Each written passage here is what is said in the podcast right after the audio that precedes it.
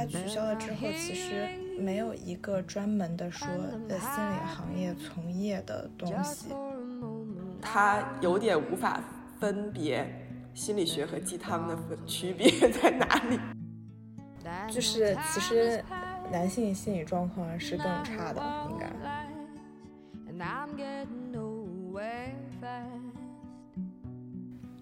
Hello，大家好，我是萌萌，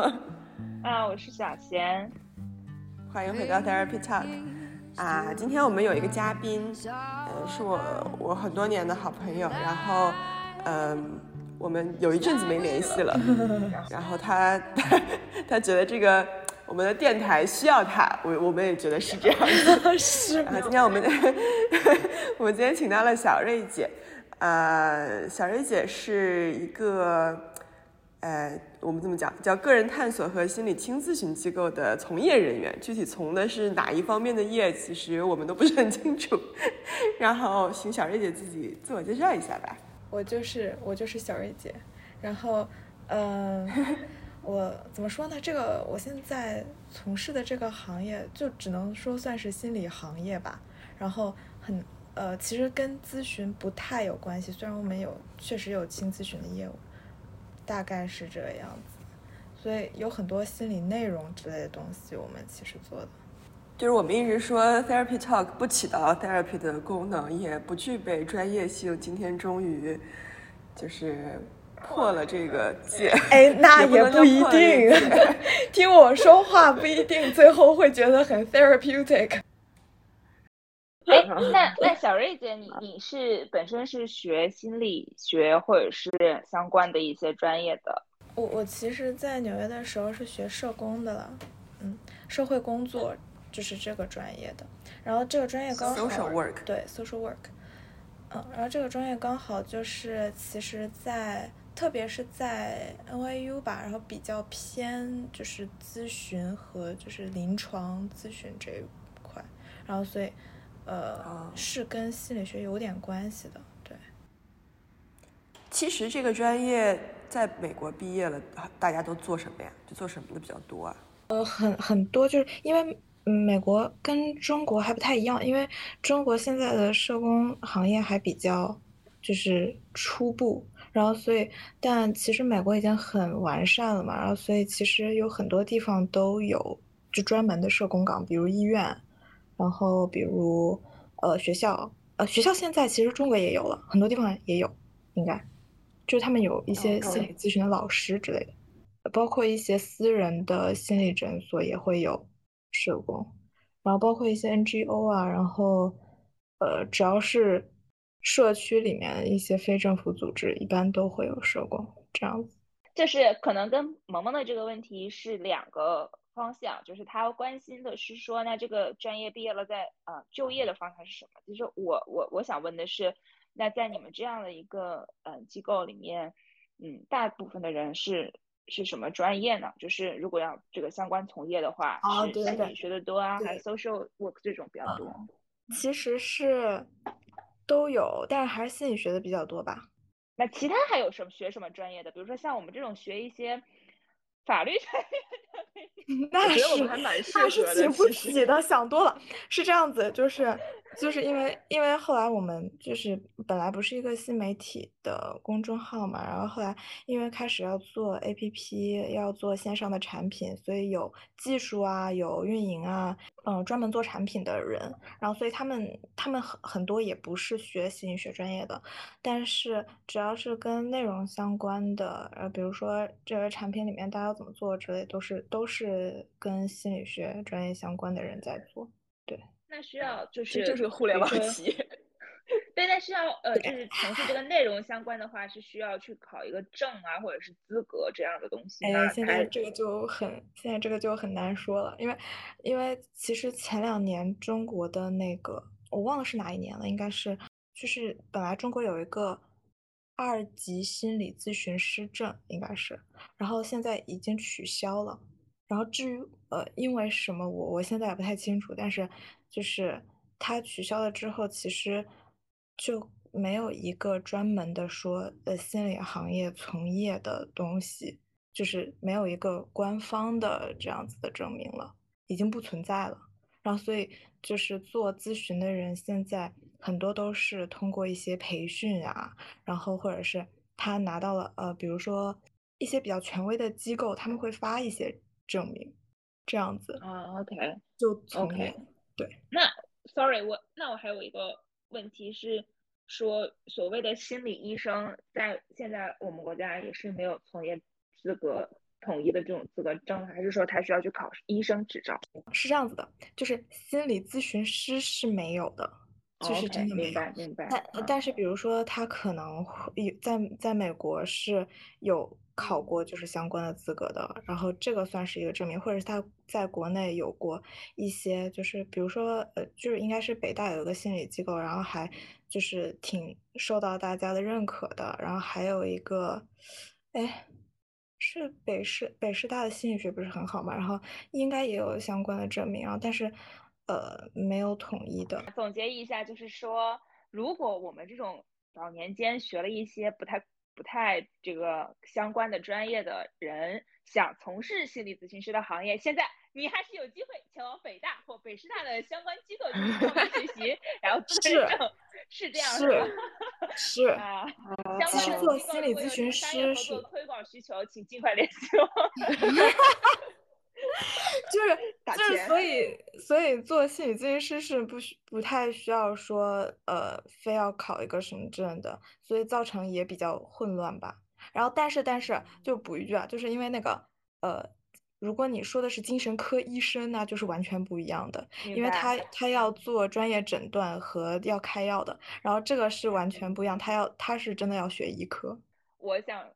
引申出来的一个问题就是说，其实也就是大家通常所说的，你可能心里有疾病需要去看医生，和你需要去找一个专业的心理咨询师或者心理咨询师去进行一些咨询，这个其实就是。不仅是程度上的不同，其实从这个从业资格的角度也能看出来，根本就是两件事情，是吗？就是就是两件事。对，OK。所以大家可能，嗯，听众朋友们听到这里，应该就能够感受到了，我们就是有一个，呃，我们这个节目居然做了一次科普，完完全是两件事，真的是两件事。但是是这样子，就是从呃你个人的角度来讲吧，其实如果你感觉就是不开心、不舒服，是就是这都是你的选择。就是都算是你的选择，只不过呢，就是他们肯定是方向和资质都是非常不同的。然后就是有很多事情是医生的很多事情，咨询师是不可以做的，这个是这么一个逻辑。但是，比如说开处方药，其实国内所有的心理咨询师都没有诊断的权利。他他没有诊断的资质，就是就是他他只是说，他如果怀疑你可能真的就是有一些呃 serious 的障碍，可能他就会就是告诉你说，或许你可以去看什么医生这样子。就是这是从个人的角度来看，然后但是心理咨询师这个东西不是说你非要有病才去看，就它其实是一种嗯嗯，你知道吗？在国外其实像生活方式一样，就是我。就是看个 therapy 是很正常的，就是我我平常觉得我有点心事想聊一聊，就找个 therapy，这是就是这是他的一种就是生活方式，一种方法而已。对，那就是正好聊到这个，那就是我想问一下，是当时开始从事这个行业是，呃，因为你个人的。专业和背景有相关，对这个东西感兴趣，还是刚好就是碰到这样一个机会，然后就误打误撞进入了这个行业呢？还是有自己的兴趣存在吧？嗯，呃，就是中就是国内外对于这个行业的情况还是差别比较大的，我能理解。呃，对，然后我我我自己是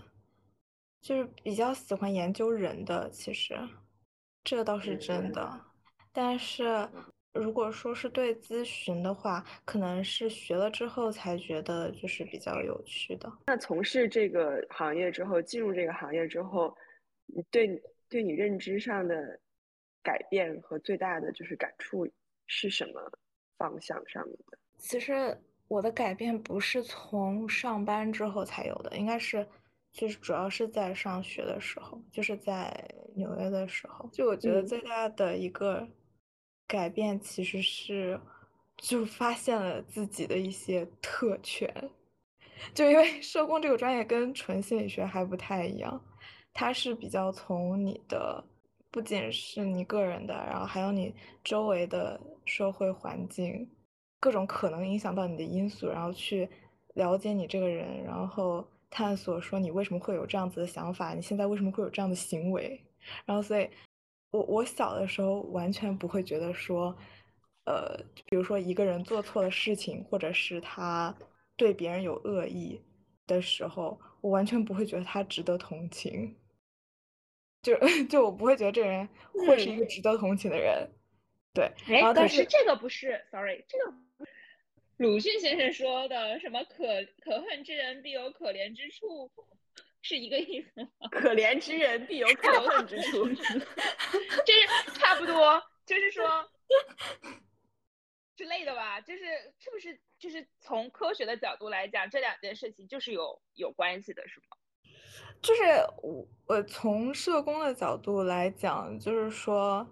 你你看事情不能只看现在的时间维度和他他这个人当前的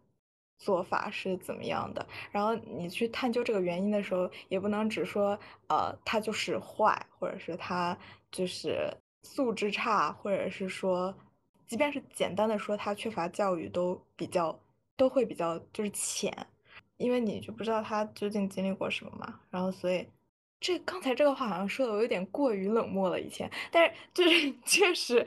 确实我可能会觉得这个人，特别是如果我已经了解他的情况下，我自认为了解他情况下，我就觉得他不值得同情。他既然既然干出什么什么什么的事情，就是这样子。然后但是学了这个东西之后，会觉得说。就是可能我拥有的很多东西是他没有的，然后所以与生，而且是与生俱来我就拥有的，不是说我去争取到的。然后呢，所以这个东西肯定会影响到我现在，就是我有一定的道德标准，是我自己能够坚持住的。然后我有一些行为是我会做的，有些是我不做的。然后那对于另外一个人来讲，或许他的世界并不是那个样子。嗯，那你会就是因为。了解这些有无力感嘛？因为，比如说，如果，嗯，像在学这个专业和认知这些事情之前，嗯，你是比较容易把这个他的一些行为和习惯和他的不管是素质啊、教育啊，更多的归根于他自己本人。那我们就会觉得说，哦，那你自己改变了，你自己变好了，可能你就好了。嗯，好，就引号的好哈。嗯，但是现在你的认知是更宽、更深的维度，比如说你呃认知到这是一个社会问题，可能我去帮助他，我去指导他，或者我去疏导他，也未必会让这个事情变得更好，会有这种无力感吗？就是因为他有社会问题，对吗？会啊，会啊，整个行业都很，就是我觉得大家都有这种时刻吧，对，然后但是痛苦是？对，都有都有类似的痛苦。整整个整个这个行业在，特别是当时在美国，就充斥着这种痛苦，对。然后，但是就是这还不是最严重的，就是最严重的其实是因为我意识到这些，然后所以有的时候会有一点觉得愧疚，因为因为你好像就不能很多事情你不能改变它的本质，然后你只是觉得说在就是只能在表面上帮助这个人而已。或者说，就好像心理咨询师，他可能会告诉你说，你现在状况是，呃，很多人都有的，然后他也并没有那么的，就是特殊，或者并不是这个痛苦，并不是只有你一个人有，对吧？然后，嗯，就是你会跟他说这些，他可能会感觉好一些，但是就是这件真的让他痛苦的事情的根源，可能你是无法改变的。这个东西是，嗯，就是你，而同时你又在说，哦。那个就是我，我要说这些话让你感觉好一点，然后所以就会觉得有一点就是愧疚感。对，因为以我的认知，就是呃，国内对于心理健康和呃个人健康、个人探索的认知还是非常浅的，而且其实它更多的是集中在一个。就怎么讲叫高知嘛？还是叫就是可能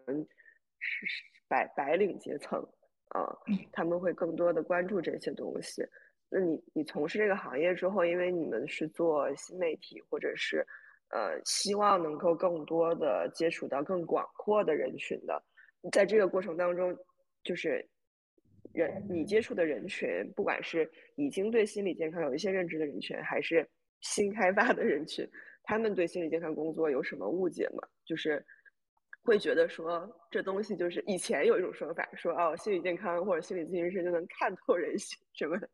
就是知道你在 猜透你在想什么之类的，这不就是最大的，这不就是最大的误解吗？就是，嗯，不是以前真的有吗？就是现实现在也真的对，是现在也有，嗯，就是现在直到就是因为我有时候会跟朋友，呃，就是会跟同事一起出去玩，然后但是有的时候也会跟同事以及同事的其他不是做相关专业的人一起玩，因为我不是本来我刚才不是说我本来就喜欢分析别人吗？然后我可能有的时候会说啊，我觉得你可能是你可能是觉得怎样怎样吧。然后那对方可能就一下说天啊，你在分析我了，你要读心了。然后就是 就是很就很尴尬。然后我其实就这个东西不是这个样子，就是我呃其实不是科班心理学出身的啦，但是我也知道一件事，就是说。心理学这个学科，它本身就不是猜人怎么想的，它是试图去解释你想法背后的原因，或者是你一个状态和行为背后的原因。然后他可能解释的方法是催眠，然后可能解释的方法是呃跟你聊天，然后问你是怎么想的。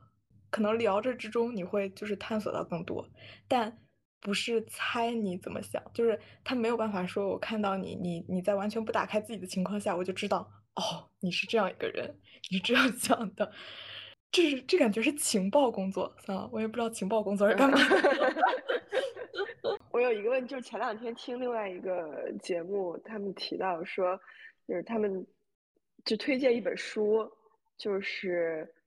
叫《被讨厌的勇气》，前段时间好像挺火的吧。那个书是，然后对，然后他讲那个书的时候就说，这几个主播其实是很反鸡汤的，就是他们平时读的都是非常现实文学或者是那种就是大部头的呃经典巨著的那种，所以他们说这一期我们要读这本书的时候呢，嗯，这几个人互相有一个调侃，就说哎，怎么要读这本书了？是。就是心理上遇到了什么问题，还是人生遇到了什么坎儿？然后他就说：“我其实个人是很讨厌这个书名的，就说他有点无法分别心理学和鸡汤的分区别 在哪里。会有我我我觉得他说的很有道理，就是是心理学的书，就特别是那种浅显的科普读本，它和鸡汤的区别在哪里？”就是你说到了这个行业现在的痛点，就是就是从业人员可能每个人都会有这样，嗯，就是类似的感觉吧。就是心理学这个东西，它其实跟我们生活很有关系嘛，然后可能跟你每个想法都有关系，然后又跟你的，嗯，比如说亲密关系呀，然后然后你的职业，然后跟你那个生活。怎么过都很有关系，所以就是很容易。然后大你直接去跟他说什么理论，是没有人会理你的，就是不会有人关注到这个问题。你只能就是把心理问题表现出来的样子是什么样子，比如说被讨厌，我不喜欢被讨厌。然后就是这个是一个，就我平时都会感受到的一个东西。这样的传播方法就是会让人更能接受。对，然后但是它也不不一定意味着它里面就完全都是鸡汤，所以就很模糊。就是你让我去甄别，我也甄别不出来，除非我把里面的东西都读了。然后即便是它有很靠谱的内容的东西，可能也有鸡汤的部分，或者是它不是鸡汤的部分，就是说，呃，就是一些文学啊，然后一些就是生活经验的东西在里面，一些生活生活感悟的东西在里面。就是肯定会有，然后所以那我想问是那个你们的新媒体会写出鸡汤来？那倒那倒是那倒是？可能不太会，因为我们现在我们现在的 slogan 是这样子的：是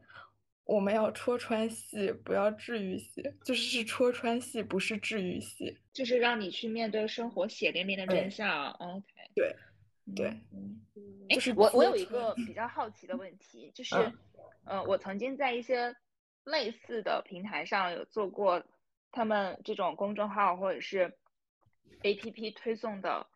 所谓的一些测试，啊、可能有的是测试你当下是否焦虑，而有的是测试你呃什么呃你是什么性格，或者是你喜欢什么样性格的人之类的。嗯所以嗯从专业的角度来说，他们是真的就是是会有一定的准确性吗？以及说，呃，这会是你们你们获客的一个渠道？嗯，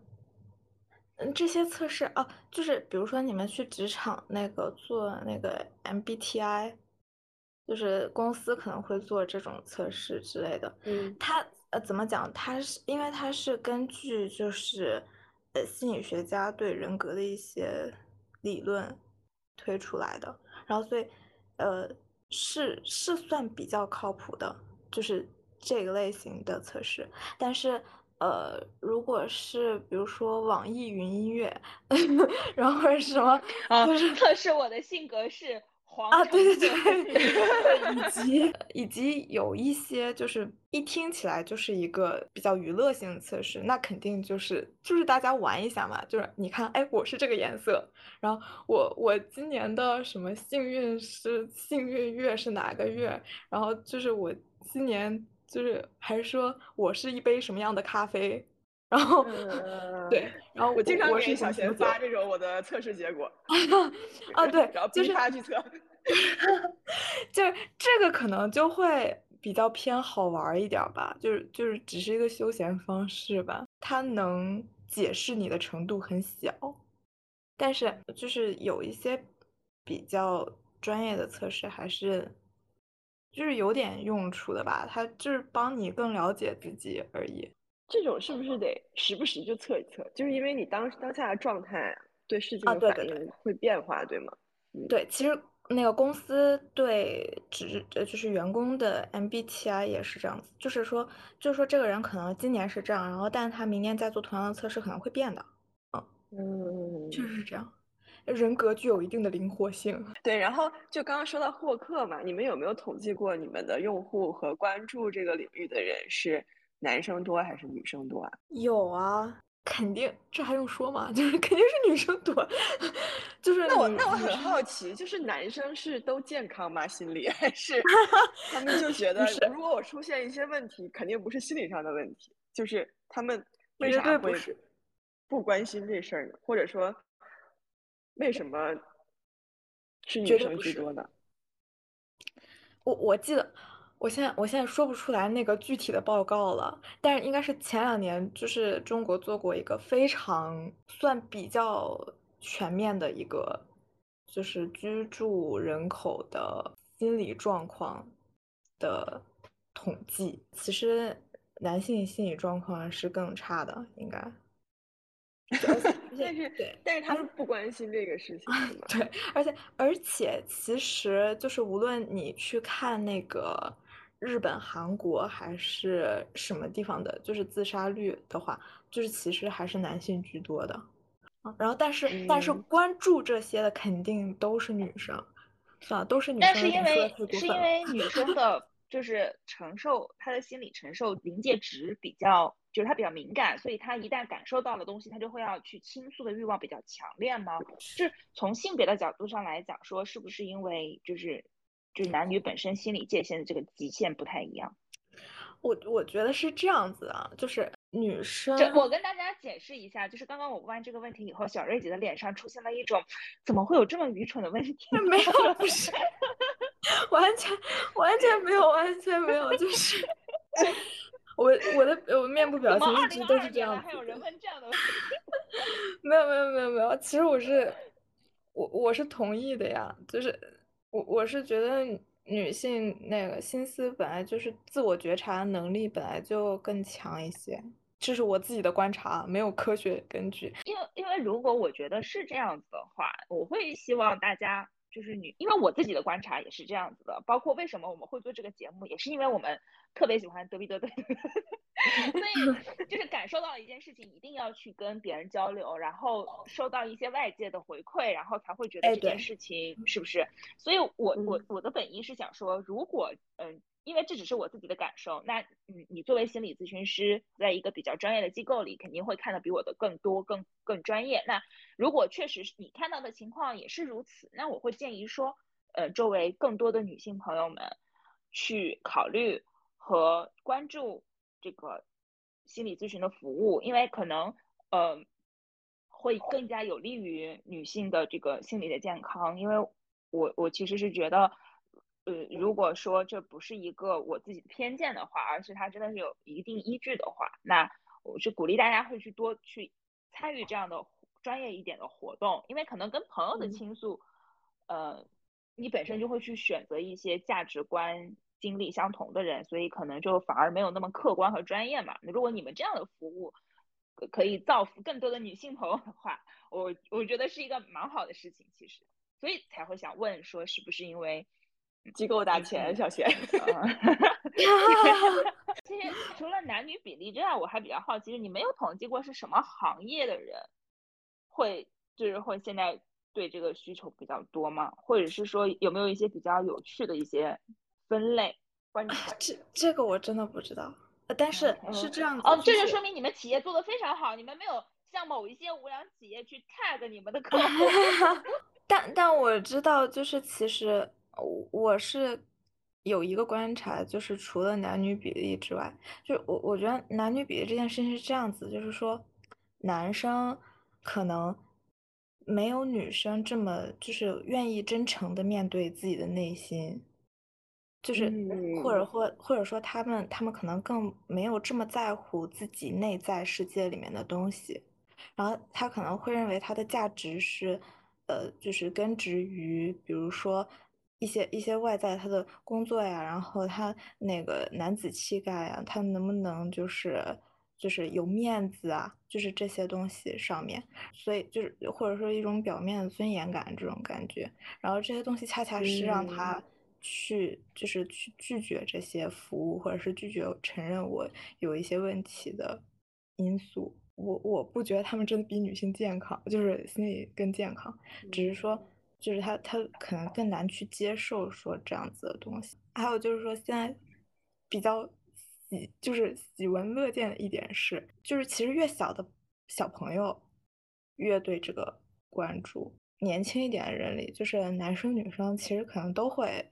比较在意，就是或者是比较比较比较关注，说我怎么提升自己一些心理能力和就是健康的程度这样子。对，小朋友是就成年之后，但是比我们小那一波人是吧？也有也有没成年的学生啊。OK，所以这个东西还是一个社会发展的，对，就是进步。嗯，有一个说法嘛，就是当然这个也是一个群体划分，不是一个真实的个体的代表。就是他讲说，女性更容易在发生事件和。呃，面对事件的时候反思自己的问题，就他经常会比较容易的把事情的结果归因到自己身上。假如说某件事情没有做好，他会首先去探索是不是我做的不够，或者是他会先说是不是呃我犯了错误这种，所以他就会更多的由于这样的趋势和。呃，倾向导致他很多时候会觉得这这是我的问题嘛？那堆积的多了，就比较容易产生或者比较常见说会不会有心理上面的问题？但是，呃，男生他不太会就是倾向于有这样的结论，他会说我发生的事情是。环境的问题、别人的问题啊、领导的问题、什么政策的问题等等等等，所以他会更多的把事情归因于别的，很很少会真实的去或者更就过多的关注自己的反思呃错误反思对，所以他会不太就是他们认为自己可能不太有这种心理的问题和个人的认知这样。刚才我在说这段话的时候，小贤不断的。表示说这是自己，这是描述的是他本人。就这段对话，exactly 昨天还是应该就是昨天会出出出现在，或者就是他会高频的出现在我和我朋友的对话里。就比如说，我觉得啊，同样一件事情，或者是发生了一件什么事情，我会想说啊，为什么我是这样的？那就是我的问题。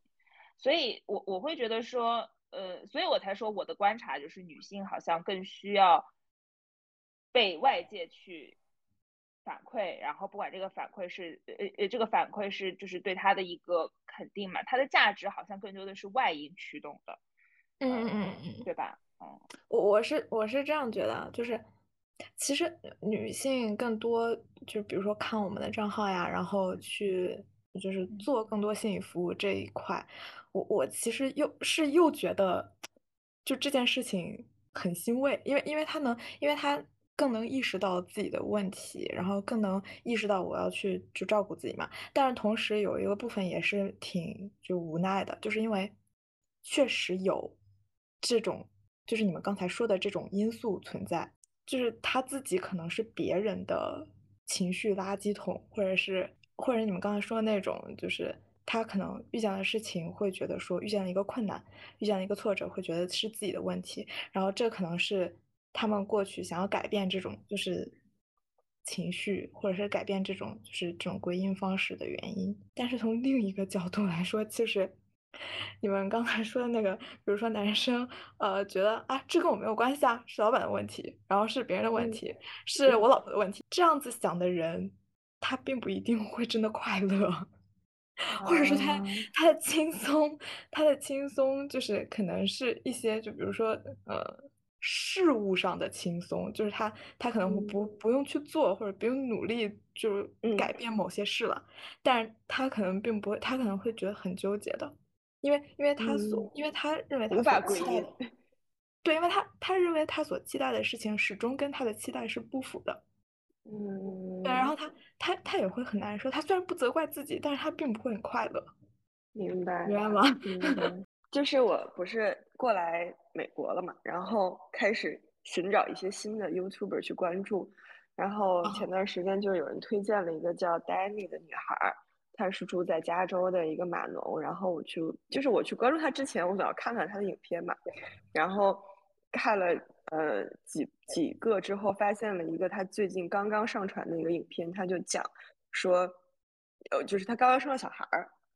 然后她就讲说她。其实，在影片当中传达了很快乐的一面，但是他其实是在孕期患了一个很罕见的呃疾病的，所以就讲述了他这个心理路心路历程。那说，我之所以讲这个事情，并不是向大家呃去宣传我有多的痛苦，或者是向大家讲说，其实我并不是像影片当中展示的那么开心，而是他想告诉呃看他影片的女生男生们，就是。他在这个过程当中患这个疾病跟他一点关系都没有。他去问了医生，问了专家，他之所以会有这个情况，完全是一个概率问题，并且没有办法归因。就是并不是说啊，我孕前生活习惯不好导致我这样，或者我压力大导致我这样，都不是。甚至就是不只是他这一个罕见病会是这样的问题，大部分的孕期的问题和孩子的问题都不是。某种原因导致的，它就是一个概率问题。而且他说，我跟就是这个群体的人去聊这个问题的时候，他说，几乎很大概率上，呃，孕就孕产妇和小孩都会有这样那样的问题，大大小小的问题。所以他说，他希望女孩子们去关注，以及男孩子们去关注的是，呃，在这个过程当中，女生不应该过多的去责怪自己，也不应该去产生这种。就是思考问题的方式，因为现在的情况就是，呃，怀不了孕赖女生，然后然后什么 流产了赖女生，孩子长得过大过小什么呃有各种问题赖女生，然后什么呃有没有奶水赖女生，是不是怎么养都赖女生，因为女生自己就会赖女生，然后整个的环境又都觉得哦这就是你的问题，你看。我告诉你，孕期不要化妆，对吧？我告诉你怎么怎么样，家里不要养宠物。其实这这些东西都没有任何关系，只不过就是大家形成的这样的一个思路。他说，所以他希望通过这样的影片表达的是，女生不要去责怪自己。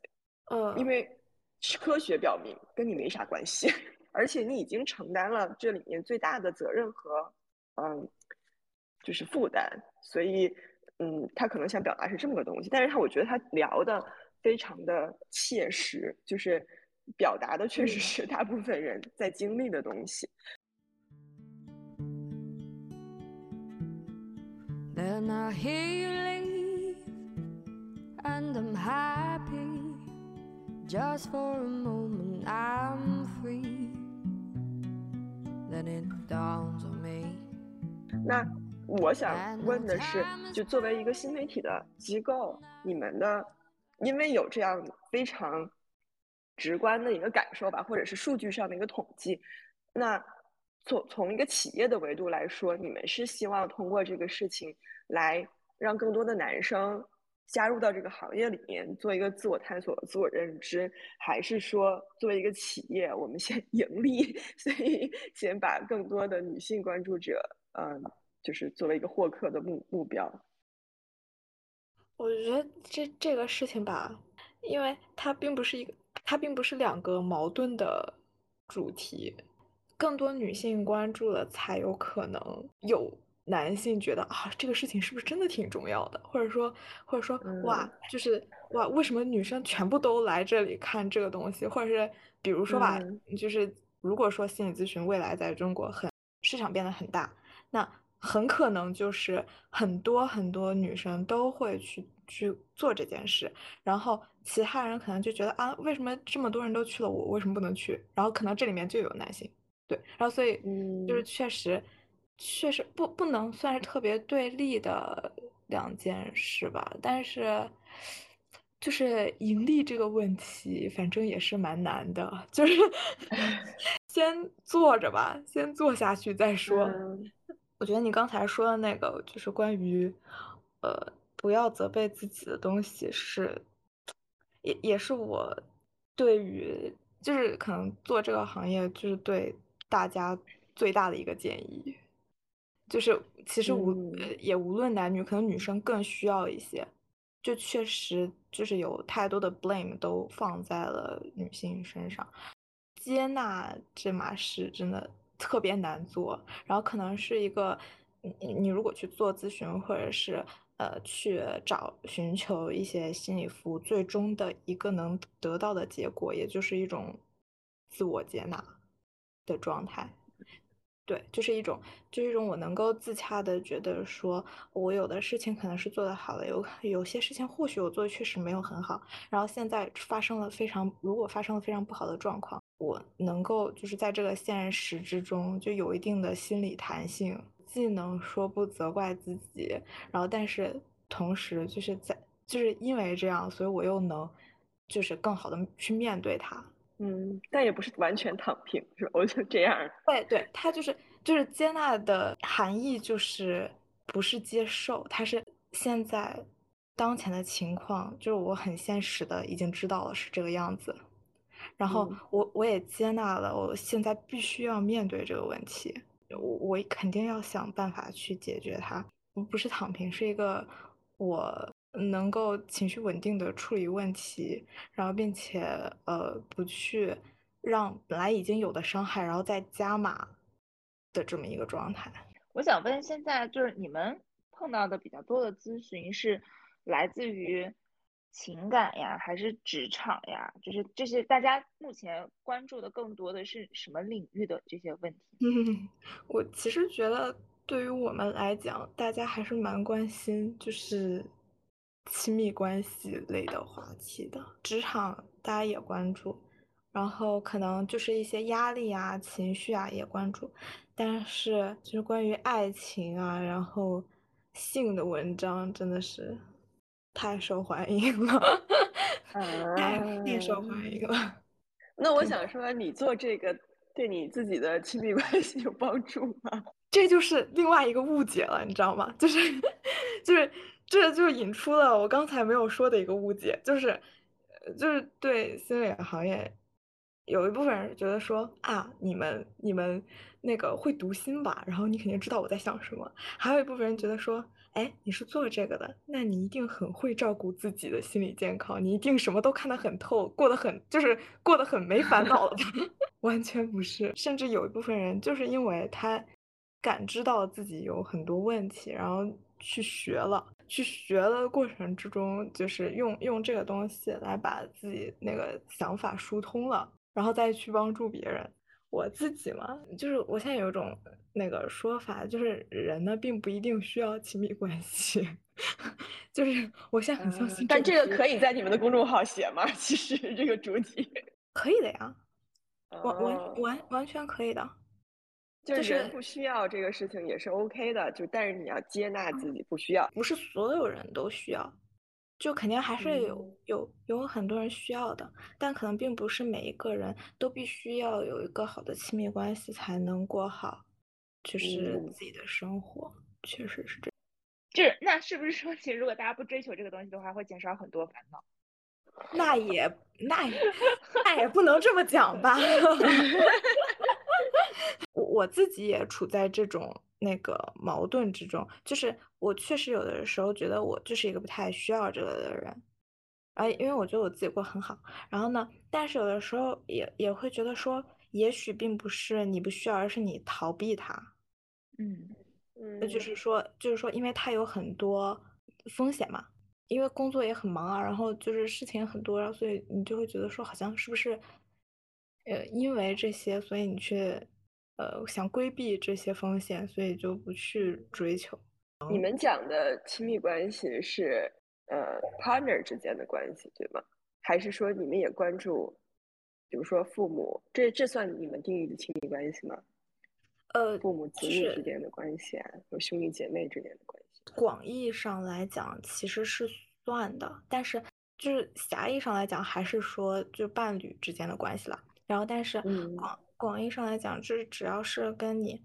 真正有那个深度连接的人，应该都算是一种特定的亲密关系吧。我想问，就是因为很多这样的平台和 App 都会做冥想嘛，然后也有很多就专门把大家带去一个山里，然后就是做一段时间的训练的这种组织和活动。就冥想，它其实。真的有用吗？它主要的目的是啥呢？其实是有用的，就它需要训练才能达成那个用处，是吧？就是就是冥冥想的用处是被科学证明，这个是有科学证据的。主要是因为那个正念这个方式，就是被那个卡巴金那个教授他去就是整理了之后。然后有很多研究已经证明，就是说这个东西的确对人的两个两个大脑的部位都有一些作用。一个是它会减少人的呃恐惧和压力感，它可能会减少那个就是你的防御机制不会很快就起来。那地方叫杏仁核，那个地方是就是会让你立即感受到恐惧，然后就会分泌肾上腺素，然后让你选择。赶快逃呀，或者是怎么样？它让人焦虑值飙升的一个东西，它确实是会减少这个东西去告诉你这些信号的几率。然后还有就是它可以增强人的专注力。大脑有个部分叫前额叶，然后那个地方是可以就是控制说你的注意力现在在哪里。就是长期做的话，确实是有这个作用，它会让你更容易去专注到把你的那个资源专注到。一个地方的，就是这件事情很难讲，因为你得坚持，就好像健身一样。你说健身有用吗？像我就可能一年去两次，当然是没有用的。就是很坚持去练它的话，还是有用的，就是对人的情绪和那个专注能力挺有好处的，应该是。因为我大部分就是训练的时候都会睡着，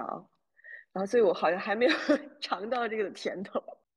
其实睡着挺正常的啦，但其实睡着虽然它肯定不是冥想的目的，但是，嗯，对啊，它，但是说它也不是一个不好的结果，它说它只能说明你就是确实需要睡眠，还是比较顺其自然和顺从心理和身体健康的一个东西。呃，对，这其实没有什么真正的目的，很多是从佛教中来的。你说佛教你拜师有什么目的吗？只说现在它被就是提炼出来了，它变成没有宗教背景的一个东西，然后有这么一个方法，它可以对你的大脑产生一定作用。想让它产生什么作用，你就去用它就可以了。呃，我我我觉得可能再问更多的话，就是需要进入到付费的环节了。所以听众朋友们如果有兴趣的话，可以通过我们节目下方的 留言来。没有，没有这个节目下。呃，心理服务有很多方式的，也不只是咨询了。然后有很多，比如说线上的社区啊，比较偏心理，大家交流向的这种。然后也有就是聊天室啊，然后我们自己也有一个。那所以那所以其实这种线上，因为我我我我我自己猜想，就是我觉得心理咨询也好，或者就是这种咨询类的，尤其是应该是不是更多的这种人与人之间的交流、见面，或者是声音、肢体语言、整个形象的呈现，都会环境的一个改变，都会对倾倾诉者的这个心理产生一些影响，所以。如果是线上的话，是不是没有线下的效果好？不一定，因为是这样子，这些环境上面的因素，如果做好了，当然对一些人是更好的。线上也有线上的好处，你不用就比如说对于有一些人来讲，他在很抑郁的情绪下面是不愿意出门的，就是有一些成本吧，反正，所以这两种都都需要。哎，那你们会举办一些这种线下的活动吗？我我们自己有茶会，其实全全国可能有十几个、二十个城市都有。呃，它是就是大家坐在一起聊天，然后它不是一个不是一个特别呃具有治疗目的的东西，而是比较偏说一个互助，是一个匿名的空间。我觉得这一点还蛮重要。感谢小瑞姐来参加我们的节目，然后感觉小瑞姐今天来。对，受到了来自两个律师的这种诘问式，拉女士访谈。我我我很欣慰啊，就是还有问题能问我，已经很欣慰了，真的。刚刚也说嘛，谢谢小月今天来，然后嗯，看看后面我们有没有更呃深入的话题，以及可以在这种平台上去公开讨论的话题，去跟小月姐再去深入的聊。然后，那今天我们的节目先到这边，谢谢大家，谢谢大家，拜拜，谢谢大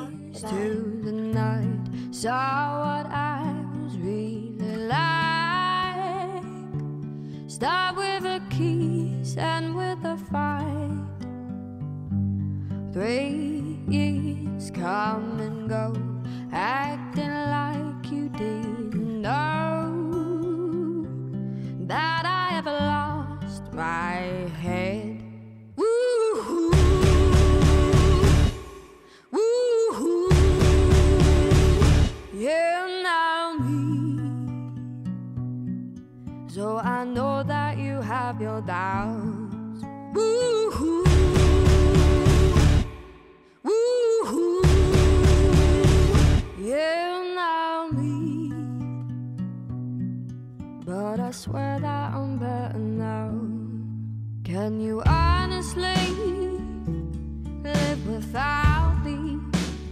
You're Mr. Fire Abbey. You can't disagree.